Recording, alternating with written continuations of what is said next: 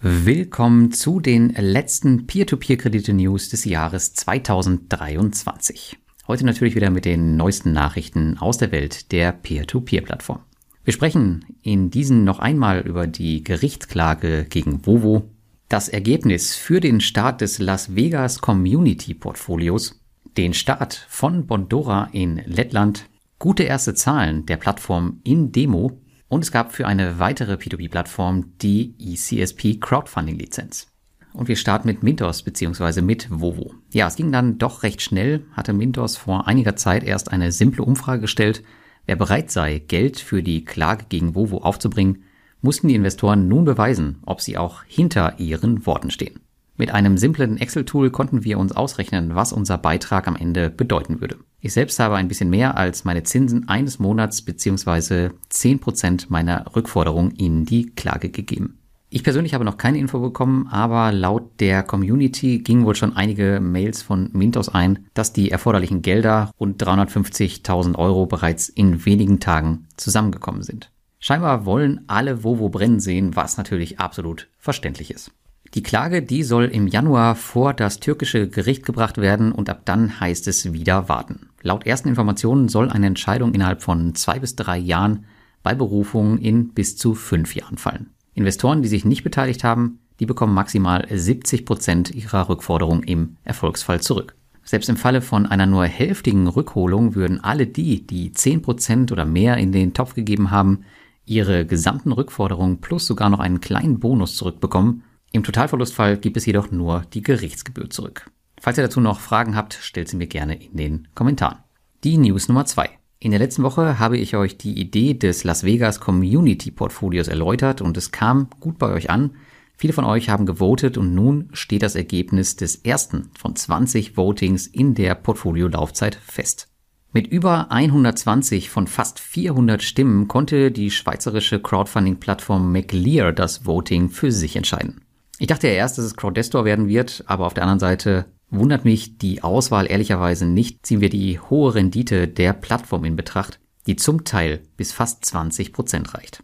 Da ich hier ohnehin schon ein wenig selbst herumgetestet habe, werde ich den Fehlbetrag Anfang Januar aufstocken und die Plattform dann bis Ende März 2024 besparen. Danach würde es dann das zweite Voting geben.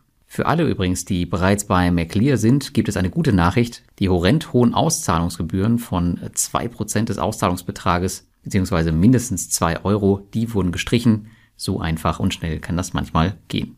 Die News Nummer 3.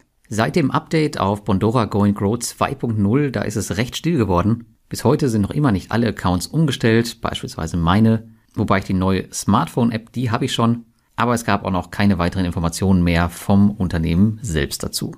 Dafür gab es aber in der letzten Woche eine andere interessante News, denn Bondora hat die Kreditvergabe in Lettland gestartet.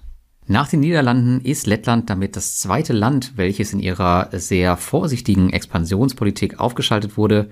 Noch gibt es allerdings keine Rückschlüsse auf die Qualität oder das Volumen der dort vergebenen Kredite und die ersten Ergebnisse, die werden wir wohl erst 2024 sehen. In jedem Fall ist es eine gute Nachricht für das nächste Jahr, denn wenn tatsächlich europaweit die Zinsen wieder zurücklaufen, werden Produkte wie Bondora Go Grow natürlicherweise wieder interessant werden. Die News Nummer 4. Die neue Immobilienplattform InDemo ist in der letzten Woche ein Monat alt geworden und hat dafür bereits viel Geld einsammeln können.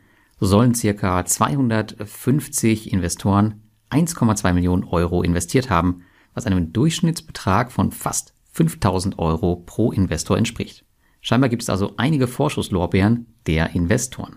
2024 wird Indemo nun dafür sorgen müssen, das Vertrauen, welches in die Plattform gesetzt wurde, auch zu bestätigen.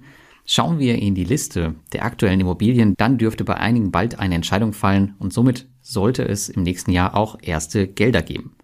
Cool ist übrigens, dass man sich nicht so versteckt, wie es andere Plattformen gerne tun, auf ihrem YouTube-Kanal werden beispielsweise regelmäßig Community-Fragen besprochen und man versucht, die Investoren so auf dem Laufenden zu halten.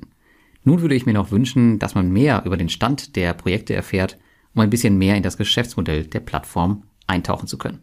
Und damit kommen wir zu unserer letzten News Nummer 5. In der letzten Woche hat die bulgarische Plattform Afranga ihre ECSP-Lizenz erhalten. Das ist insofern interessant, als dass diese ähnlich wie Ländermarket aufgebaut ist, nämlich als Marktplatz, auch wenn es nur einen Kreditgeber gibt. Investoren müssen hier allerdings mit tiefgreifenden Änderungen rechnen.